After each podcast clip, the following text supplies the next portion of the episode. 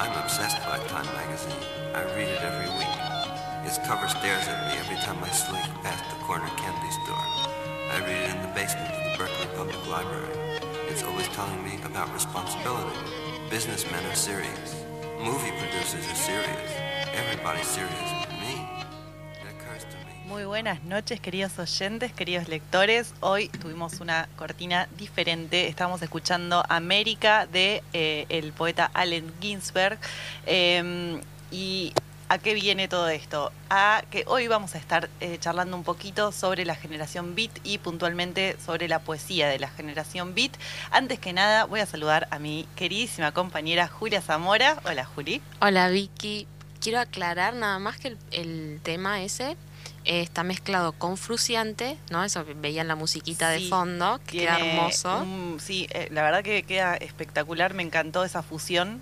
Y además ya habíamos eh, tenido un, un, un audio, digamos, de este artista que su Bandcamp es oximandias.bandcamp, es un amigo nuestro que ya nos había hecho un audio para, ¿te acordaste el programa de Carlos Busquet? ¿Verdad?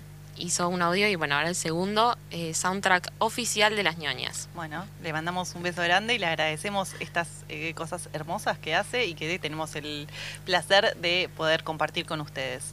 Eh, bueno, vamos a estar con- eh, hablando un poco, como les decíamos, de la generación Beat. que es la generación Beat? Un movimiento literario eh, surge de la visión de un grupo de amigos, escritores, que se conocen a finales de eh, 1944 en un bar eh, en Nueva York. Y bueno, entre ellos quienes estaban, eh, que quizás algunos los conozcan o les suene, eh, Jack Kerouac, Allen Ginsberg eh, y William Burroughs eran como los más icónicos, digamos.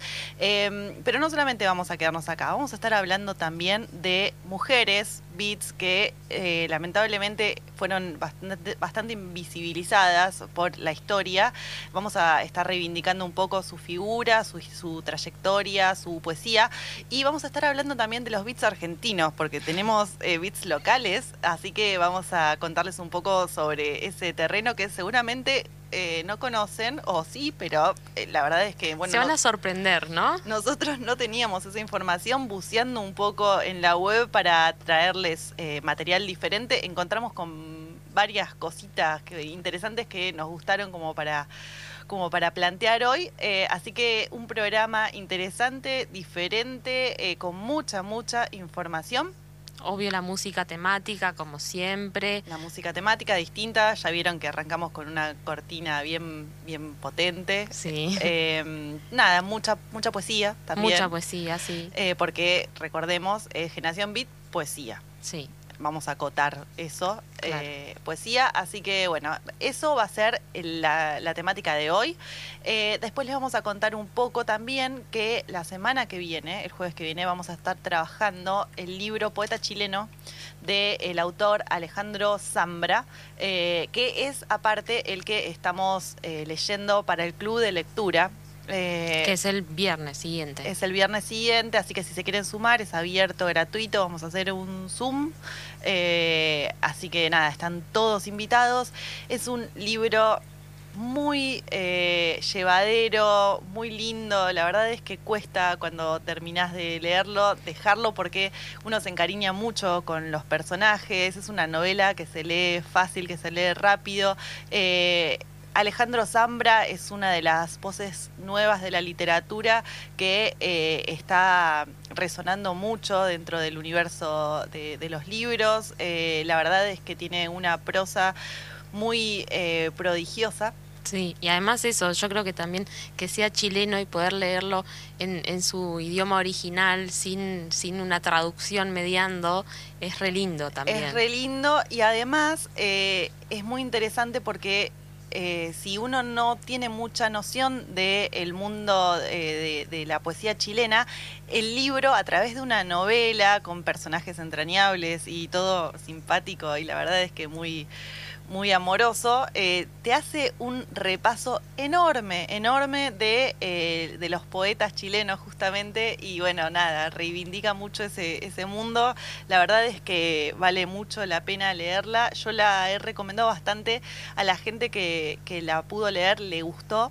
Así que si Sí. este, se están por comprar un librito y todavía no tienen na- nada elegido, eh, vayan por ahí que seguramente no los vamos a defraudar con, con esa lección eh, porque vale, vale mucho la pena. Eh, y después, bueno, eh, si como siempre decimos, nos quieren seguir en nuestras redes sociales, estamos en Instagram, es arroba las.nionias, sin ñ con n. Eh, y después estamos también en Spotify, tenemos todos los episodios su- subidos, generalmente los subimos al día siguiente, Eh, siempre están disponibles, si quieren chusmear eh, por ahí, tenemos carpeta de música y carpeta, y Sí. carpeta de, eh, de episodios. La, Eh, la lista, la playlist se llama Musiquita de las ñoñas. Sí. Si buscan así en Spotify, Tuki, toda la nuestra música. Y nada, ahí se lo ponen, se excusa tomar una Es birrita. hermosa, es- esa lista es tan hermosa. Está buena. Así que nada, ahí tenemos un montón de material disponible para ustedes, para que chusmen y para que conozcan cosas diferentes de, del mundo de, de la literatura. Tenemos aparte episodios de cine, tenemos episodios de, eh, del mundo digital, de, Sí. de ebooks, hay de todo. Y aparte cada tanto hacemos esta, estos programas temáticos de países y tiramos curiosidades de los países, así que Mal, es como que hay por de un montón todo. de lugares. El anterior fue de Rusia, pero tenemos de China, tenemos de Estados Japón, Unidos, de- tenemos de Japón, tenemos de, de todos lados, así que eh, básicamente la llevamos a viajar. De Chile la semana que Las viene. ñoñas por el mundo. Sí, me gusta. Eh, así que bueno, eso ha sido nuestra introducción del día de hoy. Eh, nos vamos a escuchar un poquitito de música y después volvemos y nos metemos con todo con la generación Beat.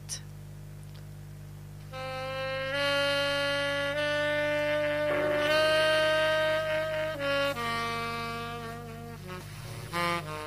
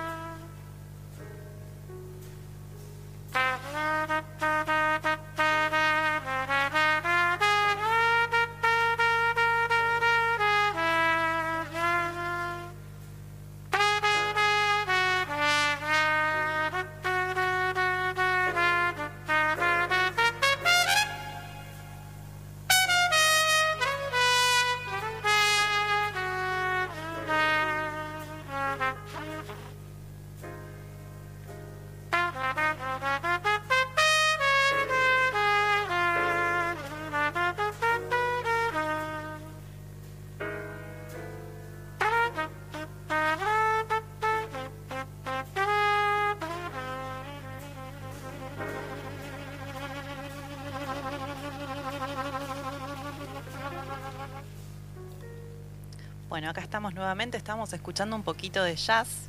Estamos escuchando al músico John Coltrane, eh, que es bastante representativo de la época, sobre todo la década del 50, eh, y el tema era Stardust, pero gente sepa comprender, dura 11 minutos el tema, así que No si, lo les- podíamos dejar si les gustó, Búsquenlo. búsquenlo eh, y lo pueden escuchar entero, que la verdad que está, está buenísimo. Eh, bueno, como les decíamos anteriormente, hoy vamos a estar hablando de la generación Beat, eh, este movimiento literario eh, surgido en Nueva York a finales de 1944, eh, representado sobre todo por escritores altamente conocidos como Jack Kerouac, Allen Ginsberg, Williams Burroughs, siempre lo digo mal, eh, y nos había quedado este afuera, eh, John Cleron Holmes, eh, que digamos estaban unidos por una sensibilidad artística común, tenían como un vínculo artístico que los que los unía y generaron una especie de fenómeno cultural que logró revolucionar las letras norteamericanas, ¿no? Y este término, ¿no? Generación beat, ¿de, de dónde viene? Bueno, este, el término beat se, se supone que viene de beatífico, ¿no? O sea, de ahí viene como sería la traducción literal. Pero Jack Kerouac, él dice que en realidad lo que quiere re- representar ese término es derrotado, golpeado, marginado. Ellos básicamente eh, se consideran como una, una generación golpeada Mm. por, por la sociedad. por Sí, los estamos hechos. hablando de, de una sociedad en posguerra. En posguerra, exacto.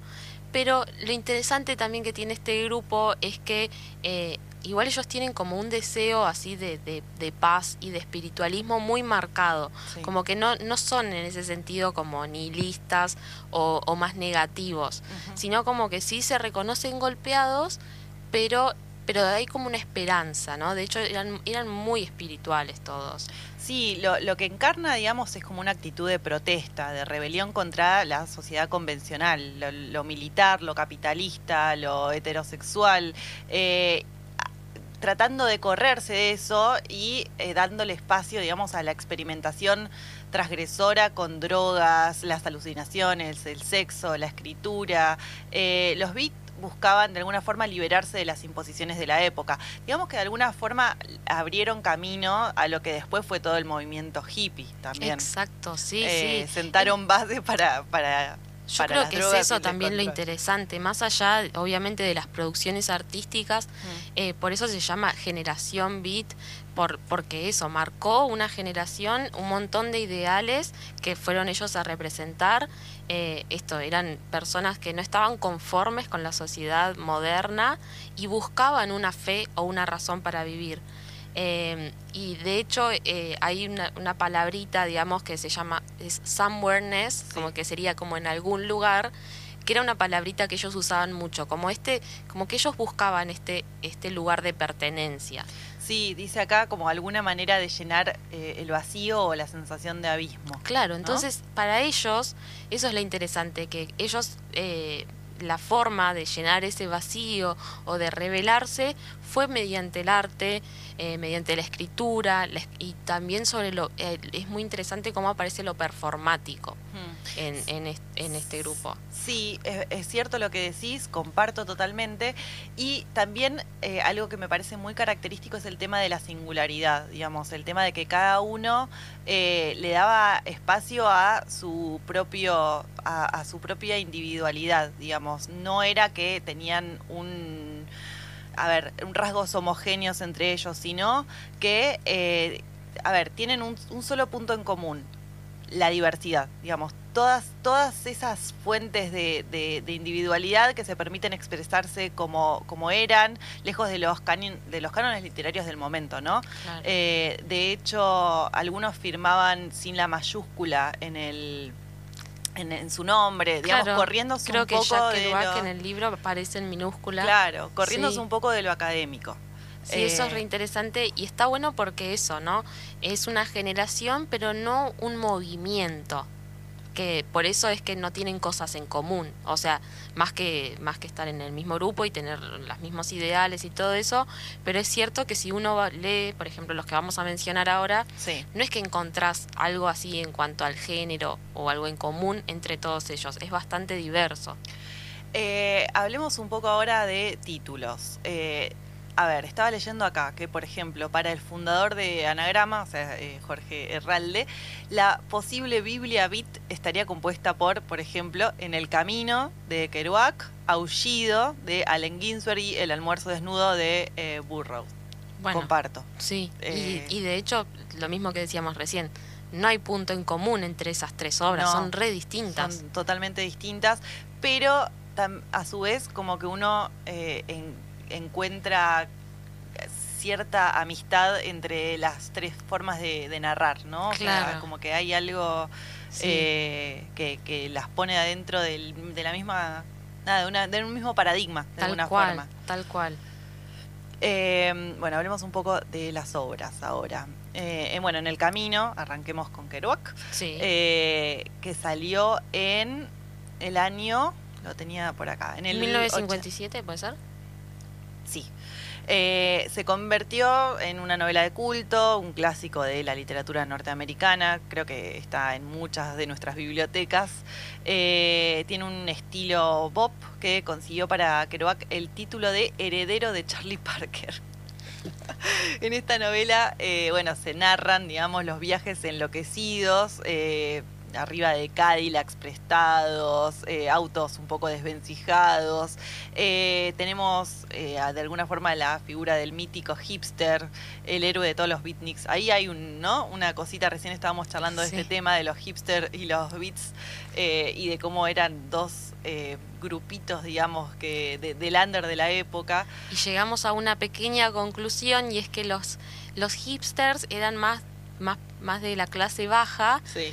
Pero eh, los, los beats eran ya más clase media, estaban como bien acomodados, o sea, tenían, tenían con qué sostener, digamos, Sí, esto estaban todos como bien, eh, bien educados, eh, circulaban dentro de las altas esferas. Claro. Eh, si bien desde un rol un poco más combativo quizás, o, o tratando de correrse de, de la norma, pero digamos que eh, no, no nada, era otra clase social. Claro. Eh, y lo mismo pasó acá en Argentina, ahora cuando nos, nos vayamos al, al Sí. movimiento de acá, eh, también leíamos que circulaban dentro de, de, de ambientes, digamos, bastante bastante reconocidos de la Universidad de, de Ditela. eh, Claro. Nada, todos espacios que no, no son No. Sí, no, son muy marginales. No, digamos. para nada. Bueno, por eso, viste, hay cosas que tienen. Bueno, de hecho, este en el camino de Kerouac, Sí, también algo que, que, que es interesante es que ellos, digamos, la, la fama o el reconocimiento social lo tuvieron también en su momento, no como pasa con muchos autores que capaz que son reconocidos mucho tiempo después o incluso después de fallecidos. Mm. Ellos como que tenían su propio público en ese momento eh, y por ejemplo por en el, el camino le fue tan bien que le empezó, lo empezaron a, a contratar para que escriba artículos, ensayos y ficciones, por ejemplo para revistas como Squire, Playboy, sí. o sea que le fue, le fue muy bien. Eh, bueno, ahí entonces en el camino tenemos al narrador, eh, Sal Paradise, recorriendo el continente de Nueva York a Nueva Ciudad de México, San Francisco, Chicago, bueno, vuelta a Nueva York. En el medio hay alcohol, orgías, marihuana, éxtasis, angustia, desolación. Es como una especie de retrato de una América de alguna forma subterránea, un poco más desinhibida, eh, alejada, digamos, del establishment, eh, y una crónica, digamos, de los protagonistas en la vida real y en el libro, eh, que, de- que fueron, se puede hacer como una especie de paralelismo entre Kerouac y Sal Paradise, que es el narrador que, que decíamos Claro. recién, y Neil Cassady eh, con Dean Moriarty. Claro, sí. Neil Cassady era muy amigo de, de Jack Kerouac. Y acá tengo una cita que dice Kerouac, dice, Mm. escribí en The Road en tres semanas el hermoso mes de mayo de 1951 mientras vivía en el desierto de Chelsea de Manhattan, en un rollo de papel de 31 metros de largo. Impresionante. Y nos llegó la data de que estaba bajo los efectos de un polvito blanco, ¿no? También cuando lo escribió, porque para que lo hagan tres semanas... En tres semanas, o sea, impresionante. Así, en una- tres semanas una y un hit de, inspiración. de siempre. Sí, una inspiración y una ayudita, ¿no? Bueno, ahora pasemos a Aullido. Aullido. Ese ya tiene otro formato porque es como, es un poema. Sí. Eh, es hermoso. Ese es para escucharlo, para la verdad leerlo. es que, es que sí, pega mucho. Cuando uno lo, lo lee, es imposible leerlos saliendo. Ah, no, no me pasó nada con no, esto". viste, No. porque tiene aparte una cuestión, bueno, no sé si lo mencionamos, pero esto de que del jazz también que, que Sí. pusimos, es porque está muy relacionado. Estos bares, digamos, donde ellos iban a escuchar jazz, Mm. bueno, de repente Ginsberg agarró el micrófono, pasó adelante y empezó a, a declamar aullido. Muy y loco. así fue la primera vez que se lo escuchó. Sí, aparte eh, me, me recontra imagino el, el ambiente, la Ay, noche, el sí, jazz. no como acá, que Eh, vas y están escuchando reggaetón y la tele prendida y qué sé yo. Era como otra cosa, ¿no? De hecho, por eso se juntaban, eran como, como ambientes literarios, ambientes Me gusta, artísticos. me gusta. Eh, bueno, Aullido fue el primer libro de Allen Ginsberg. eh, produjo una conmoción que cambió, digamos, para siempre una parte de la poesía norteamericana. Eh, ya antes de que apareciera publicado, era un poema famoso que se pasaba de mano en mano o se recitaba como se podía a partir de alguno de los 50 ejemplares eh, que habían hecho copia en la Galería Six eh, cuando todavía no, exis- no existían las fotocopias. Así que fueron, nada, eh, no sé, como los, los Uno por uno, uno por sí. uno.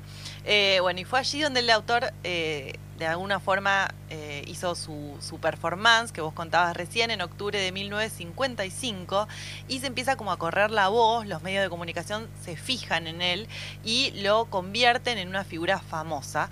Él aprovecha eso para promocionar a sus amigos, mirá qué generoso Sí. Ginsberg, eh, y colegas del credo literario y eh, bueno, y funda, digamos, lo que en ese momento se considera la generación beat y que después se perpetúa en el tiempo eh, como un gran como un gran paradigma literario, ¿no? Claro. Eh, y por último tenemos acá para mencionar el almuerzo desnudo El almuerzo desnudo de Burroughs. de sí. Burroughs, sí, una de las novelas más míticas de la literatura norteamericana eh, y otra vez es un descenso a los infiernos de la droga, eh, una denuncia también eh, horrorizada, sardónica, onírica, con muchas alucinaciones en el medio.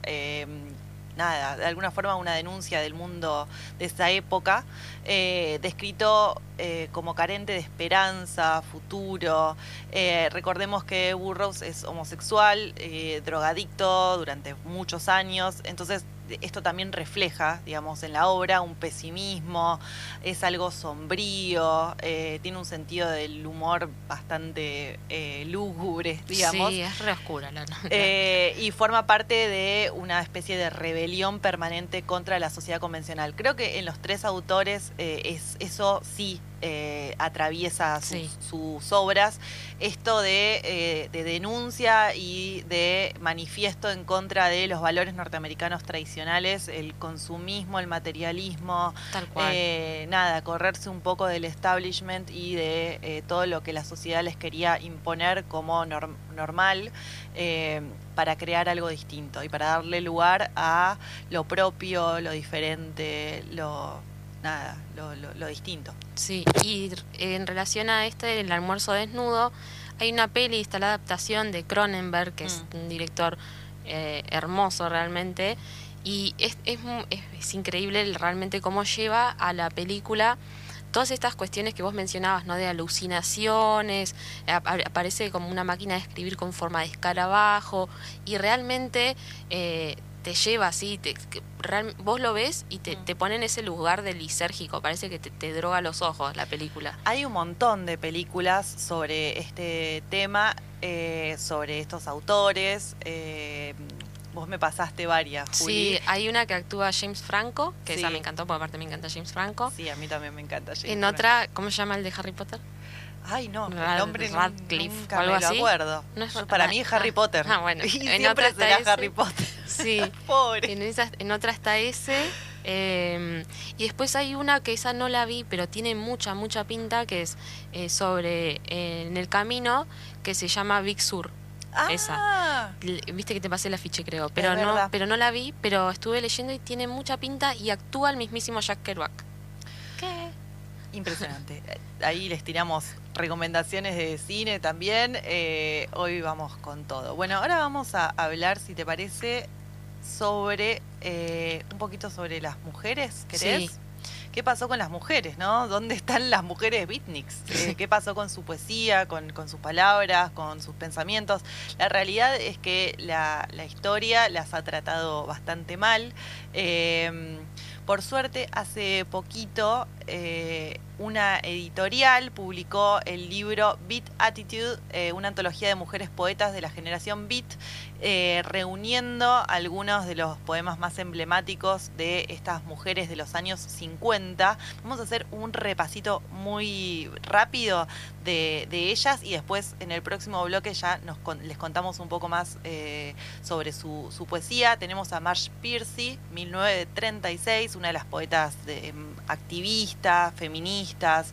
Eh, después tenemos a Elise Cowen, esta pobre fue la que peor la pasó, se, se terminó suicidando. Eh, tiene una historia bastante trágica. Eh, y después tenemos a Diane Di Prima, Sí, que, que leímos. un poema de ellos, eh, de ella, perdón, eh, que de hecho gustó bastante. Eh, escribe muy bien. Ella es de 1934. Empezó a escribir a los 14 años eh, y es una de las mujeres que más reconocimiento tuvo de esta generación. Una persona rebelde, creativa, experimental también en el terreno sexual. Así que nada, tenemos algunas cositas de ella para leerles. Seguramente les va a gustar mucho, porque la verdad es que todo lo que leí de las mujeres eh, de, de la generación Beat me pareció excelente. Sí, y es cierto que, eh, que uno si busca en internet es muy difícil encontrar cosas de ellas. Y muchas quedaron relegadas también porque eran novias de. Es verdad. Y como que no, y no las, como que no las consideraban. Eso es una lástima. Sí, eh, de hecho, eh, esta que, que decíamos re- recién, Elise Cowen, fue pareja de Ginsberg, que la deja cuando él le, le cuenta que, que es homosexual. Claro. Eh, y bueno, y después la, tiene un destino muy, muy trágico. Ya Sí, les vamos a estar triste. contando un poco sobre, sobre esta autora. Eh, y un poco también sobre los beat argentinos, que es Eso es un capítulo hermosa. interesantísimo. No se lo pierdan. Vamos a escuchar un poquito de música, hacemos una pausa cortita y volvemos. A long, long time ago, I can still remember how that music used to make me smile. And I knew that if I had my chance, I could make those people dance. And maybe they'd be happy for a while.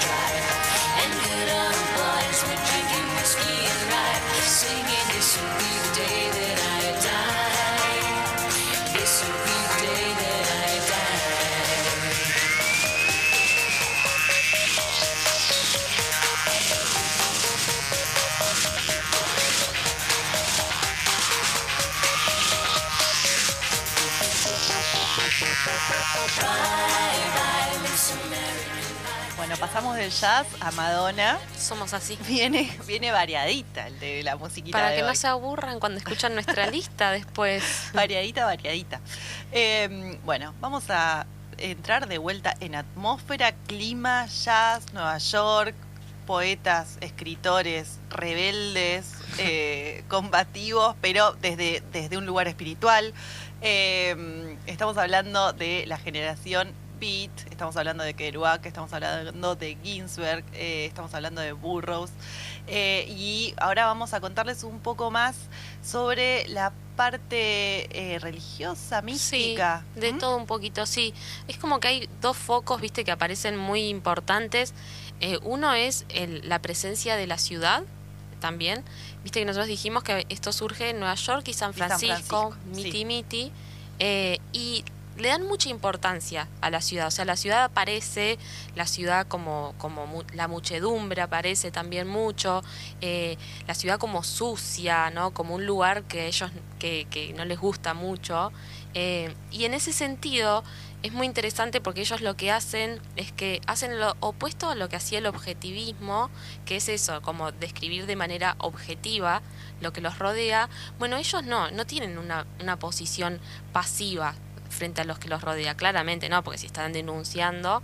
Entonces ellos, eh, si bien no tienen un manifiesto, que esto es lo que decíamos, no hay manifiesto de esta generación, sí hay una búsqueda de, la, de transformación de este espacio que, avisa, de que habitan, ¿no? Y por eso también aparece esto de lo performativo, eh, esto de, mandar, de mandar muchas copias. Y además, eh, en, esta, en, esta, en esta búsqueda de una transformación, también tenían como una mística espiritual muy, muy marcada. Y en ese sentido, eh, el colectivo de esta generación se, se contrapuso su mística espiritual ¿no? a el materialismo de la sociedad americana. Entonces, como en esto también lo que denuncian, todo esto del materialismo o, de- el, ca- el capitalismo exacerbado, bueno, ellos lo que quieren es un poco equilibrar eso con espiritualidad, con misticismo, y ahí es donde aparecen algunas cuestiones como la, religión zen, algunas creencias panteístas. De hecho, en este en el poema este de Aullido, Sí. de Ginsberg, él menciona siempre a Moloch, Moloch, que es como una divinidad ¿no? de la ciudad. Entonces aparece un poco lo religioso, eso es, eso es interesante. Sí, de alguna forma, ¿no? Mo- Modificar el, el ambiente en el que habitaban para, para hacerlo más cómodo, más tolerable. Y hacerlo eh, propio. Y hacerlo propio, exacto. Y un poco esto, como vos decís, el, el yin y el yang, ¿no? O sea, Exacto. está todo esto, pero lo tratamos de nivelar con un poco de arte y poesía. Exacto, tal cual. Como que ellos te dicen, bueno, la ciudad es esta mugre, pero, pero nosotros tenemos esta espiritualidad también. Me como gusta. que ahí. Me gusta, me gusta. Eh, bueno, ¿qué nos quedó afuera? Tenemos una cita acá. Ay, sí, esto, a ver qué había dicho.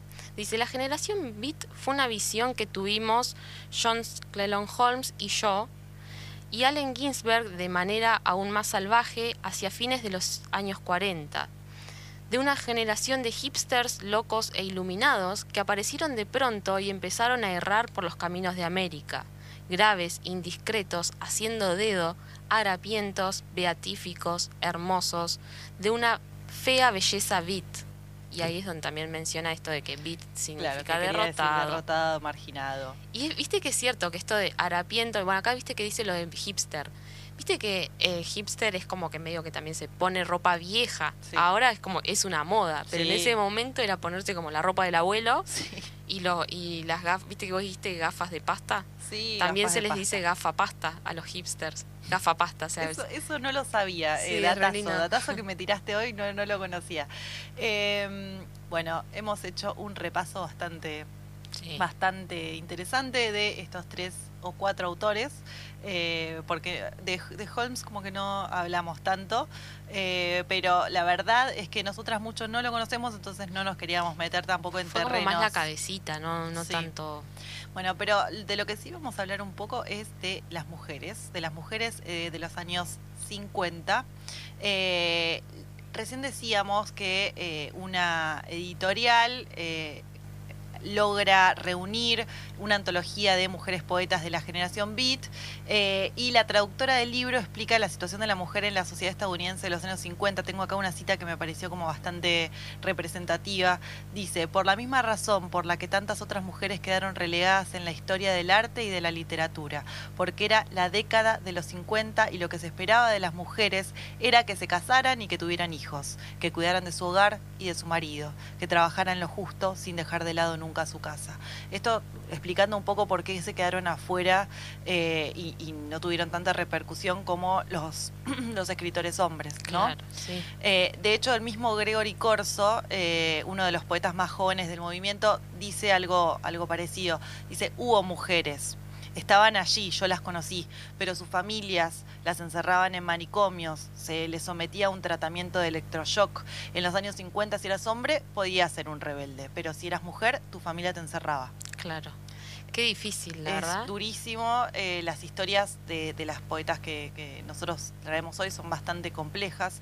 Eh, vamos a arrancar por Marge Piercy, de 1936. Como decíamos antes, una de las poetas de la generación beat más activista y con un mensaje feminista muy, muy, muy potente.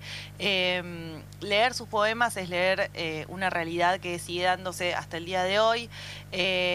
Su mensaje llega... hace con, con una voz bastante empoderada para la mujer, para despertar, para abrir los ojos. Dice, nací en Detroit, Michigan, lugar que abandoné al cumplir 17 años. He vivido principalmente en Chicago, Brooklyn, Manhattan, San Francisco, Boston. Y bueno, he sido activista, eh, antiguerra, digamos, eh, lucha por los derechos civiles. Y en el 69 se, eh, se puso como de manera muy activa en la lucha de las mujeres. Ahí como que le pega fuerte el feminismo. Y así es la forma en la que ella se presenta a sí misma. No solamente escribió poesía, también hizo obras de teatro, novelas, ensayos y una autobiografía. Ella dice que quería escribir sobre mujeres que pudiera reconocer, mujeres de una clase trabajadora que no era tan simple como se suponía que era. Claro. Eh, así que bueno, recién hablábamos entonces, Marge Piercy, si la quiere chusmear, tiene una trayectoria muy interesante. Eh, ¿Querés contarnos vos Sí. ahora de Ellis Cowen? Ellis Cowen, la que está de la las chica gafas de las pasta. gafas de pasta, eh, 1933 a 1962. Una vida muy corta Muy corta. y triste. Eh, hay muchas, hay muy pocas cosas de ella porque los padres destruyeron los escritos y los poemas a pedido de ella, ¿verdad? No, no es a ¿No es de ella. En realidad ella no pide que lo destruyan, Ah. ella se suicida y los padres, en, eh, como rechazaban tanto el- lo que ella eh, representaba y simbolizaba a través de su arte, y pensaron que justamente era su perdición, digamos. Ay, eh, no, qué justo. Una vez que se suicida, eh, queman todos sus escritos. Claro, acá, acá el que lo leo dice, avergonzados de las experiencias Exacto. homosexuales y con drogas que había tenido su hija, no dudaron en censurar su voz eliminando la mayor parte de sus escritos. Claro, tiraron todo, por eso no nos llegó nada. Mm. O sea que, claro, no solo la sociedad, sino también la misma familia, como decía antes. Exacto. Eh, bueno, a Ellis Cowen, como tantas otras, ¿no? la apretó la sociedad y los padres como los que esperaban que ella fuera. Mm. Entonces escribía a escondidas, robaba libros de librerías y biblioteca. Eh, y la mayor, la mayor parte de su vida fue una montaña rusa emocional. Entró en el movimiento Beat, donde conoció a Allen Gins- Ginsberg, con el que mantuvo una relación y con quien estuvo conectada el resto de su vida. Una amiga muy cercana suya la describe como que ella era un momento en la vida de Allen. Sin embargo, en la vida de Liz, Allen era una eternidad. Mm. Re triste eso, porque aparte eh, decíamos que, de- que se separaron porque se él era homosexual. Claro, él le dice que es, es homosexual y, y la deja. Eh, ella le responde saliendo con una chica. Claro, por eso después los padres no la querían. Eh, bueno, nada, ella Igual- igual, sí. eso no, no estaba bien. Claro. Eh, estuvo varios periodos ingresada en el hospital. Eh, Esto que, que- que decías antes, que la metían los mismos padres en manicomios, refugiada en la bebida y los padres muy, muy conservadores y se terminó suicidando con 28 años. Sí, con solo 28 años eso decidió acabar con todo, se tiró del balcón de la casa de sus papás, del séptimo piso, y bueno, puso fin a una vida de represión y frustraciones. Eh, bueno, y, y ahí su amiga dice, a menudo he pensado que Elise nació demasiado pronto. En un tiempo más tolerante con el comportamiento inconformista de las mujeres podría haber sobrevivido. Elise no podía ocultar lo que era. Ella nunca podía ponerse una máscara. Entró y salió del mundo tal como era. Y acá tenemos algunos poemitas. No sé si querés leer Sí. alguno. A Son ver. cortitos. Elegí cortitos a propósito. Heroína. La cabeza girada hacia el otro lado, las manos en la bolsa de papel, en el cajón, apretando la golosina. Y yo te voy a leer una ahora que se, se llama Fácil amar. Fácil amar a los poetas, su esplendor, derramándose sobre todas las páginas, extorsionando arcoíris diminutos. Fácil amar a los poetas, su esplendor, derramándose sobre todas las páginas, vertiéndose sobre mi regazo. Ay, era re enamoradiza. y tenemos también una tercera, Diane Di Prima, de 1934, que ya una vez leímos unos poemas suyos. Empezó a escribir a los 14 años y fue la mujer que obtuvo más reconocimiento durante la generación Beat. Sí, es el- el- la más reconocida, ¿no? Sí, Eh, uno de sus libros más conocidos es Memoria de una beatnik, donde explica en primera persona todas las experiencias que tuvo ¿no? en esta época beat, rebelde, creativa y experimental en el terreno sexual. Sí, esto era como vale todo, ¿no? sí. Dice, soy una mujer de placer y doy sal cuando me dan sal, libre de la esperanza y del conocimiento. He dejado esto entre piedras molidas de otros umbrales. Y acá hay otro, o es el mismo. No, no es otro, léelo. Tu lengua es una exploradora que rompe las prisiones de mi cabeza.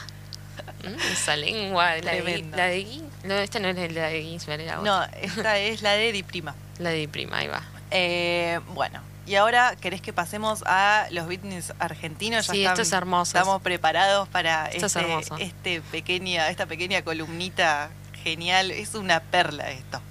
Bueno, los beatniks también fueron argentinos, como no, ¿por qué nos vamos a quedar afuera de esta generación? No, llegó a Argentina.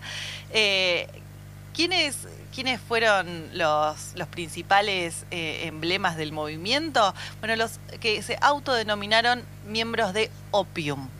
¿Quiénes fueron? Raimundo Mariani, eh, Rui Rodríguez, Sergio Mulet. Eh, dicen, nos conocimos en revistas, en bares, en confusas reuniones a las 3 de la mañana. Eh, nos conocimos orinando en baños donde leímos que Perón o Tarzán nos salvarían. Nos miramos a los ojos y sonreímos. Ninguno quería ser salvado.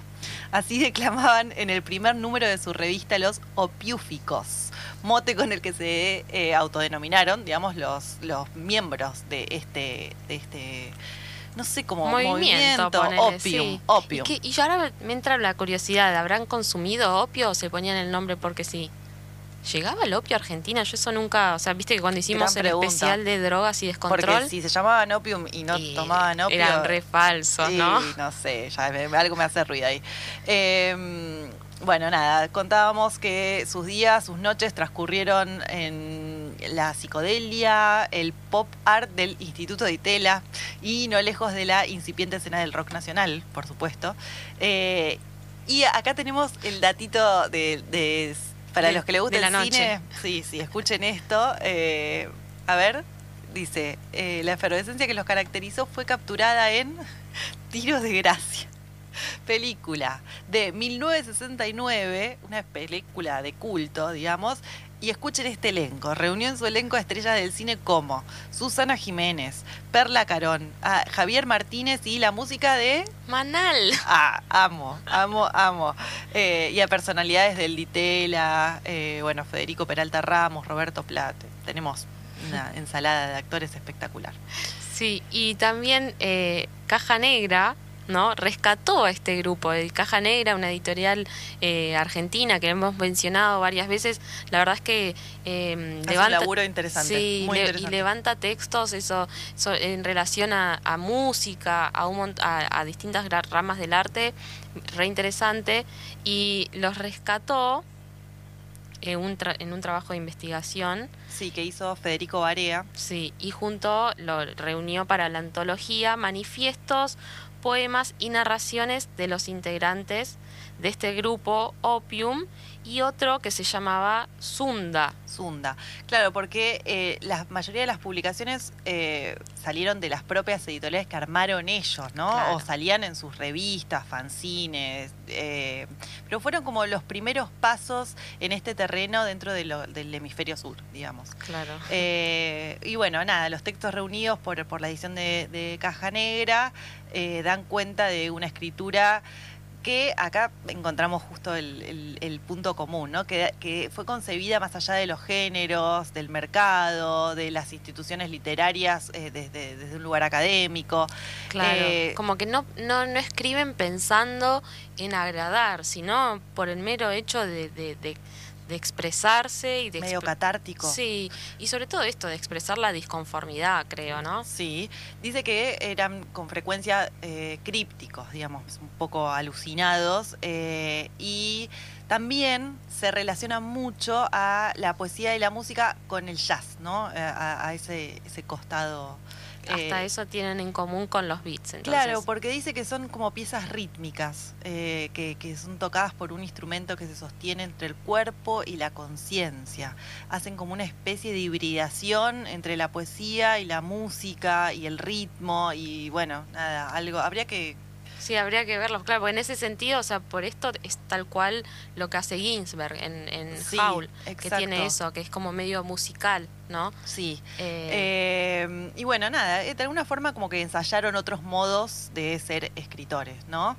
Eh, por ejemplo, Reinaldo Mariani, eh, que también firmó siempre en minúscula, como decíamos recién de, de Kerouac, eh, corriéndose un poco a- a- de, de la carrera literaria más convencional, más formal. Eh, y bueno, después con el inicio de los 70, cada uno siguió su propio rumbo, algunos fuera del país, eh, otros ocupados en, oficios de varios. Eh, algunos llegaron a construir una obra reconocida, eh, Leandro Katz como artista visual, por ejemplo, en Los Ángeles, o eh, Néstor Sánchez, que también fue parte de, de- este movimiento, eh, y, y fue un poco más revalorado en estos últimos años, pero siempre, digamos, eh, fueron fue en los márgenes donde fueron donde donde se dieron más las- la parte aventurera. digamos. Claro.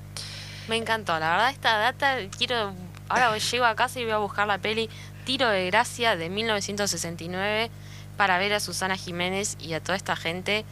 Debe ser increíble. Me encanta.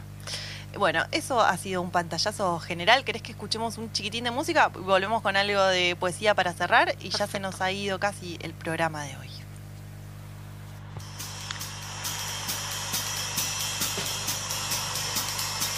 Kerouac. Yeah. Kerouac. His words.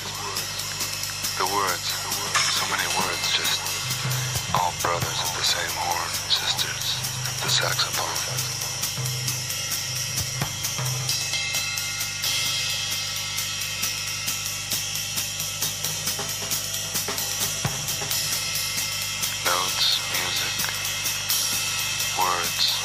Melody, quote, figure eight, figure. We listen close to the drummer. It's like a mirror. And you're invisible. Like you're in a back seat. No handles on the doors. Just a beautiful driver up front. She knows where she's going.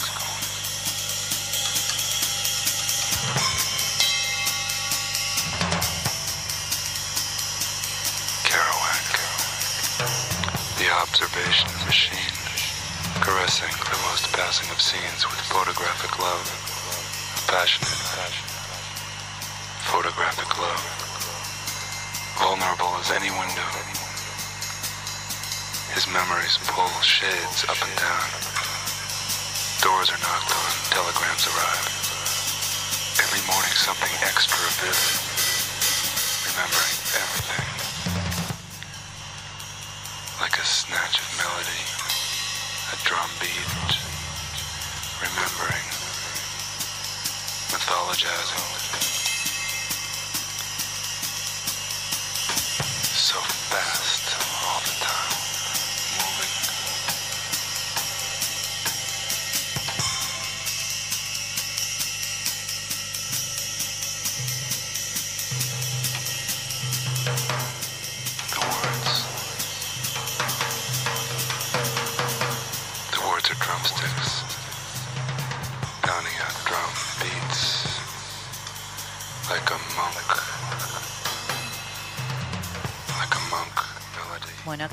Vuelta, estamos escuchando un poco de Morfín recién, el tema Kerouac justamente, que está buenísimo, es una bomba. Eh, lo encuentran en nuestra carpeta musiquita de las ñoñas en Spotify, eh, siempre se las decimos porque posta está muy buena.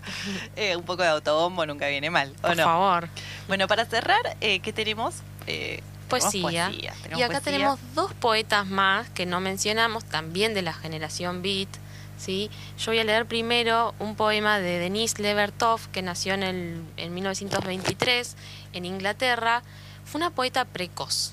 A los cinco años declaró que quería ser escritora y a los 12 le mandó sus poemas a T.S. Eliot, que es lo más. Pero qué datazo, por que favor. le respondió. Esa vocación. Sí, aparte de él, tan tierno, le respondió como alentándola a que siga escribiendo. T.S. Eliot, divino. Me muero. Entonces ella a los 17 publicó su primer poema en una revista. Qué crack. Divina. Al lector se titula.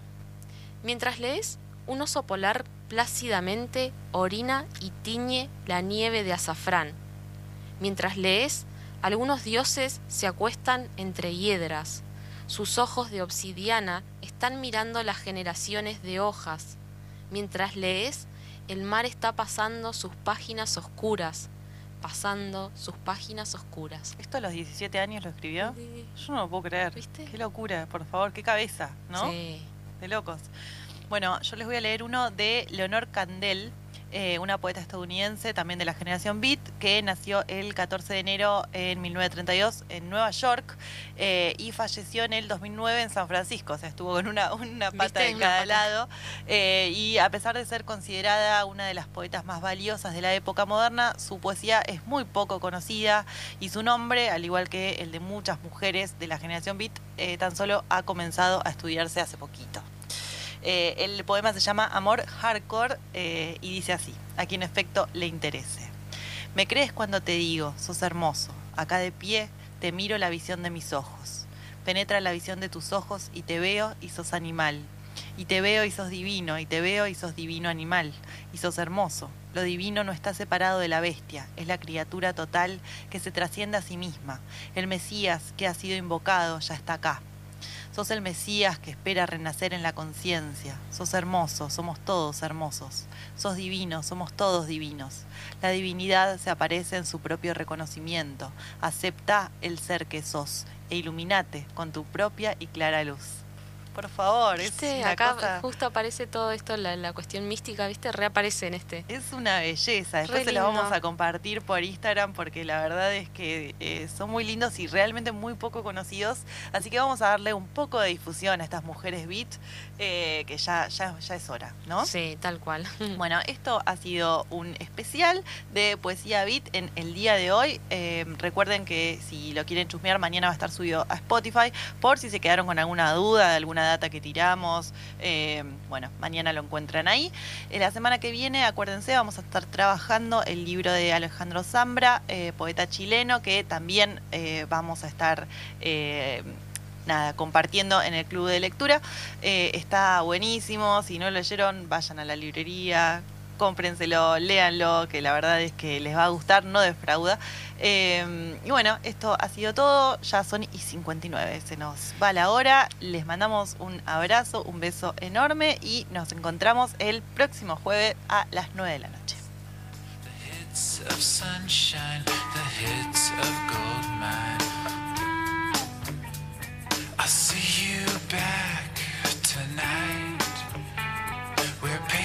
Painters love the light and yellow shadow girls.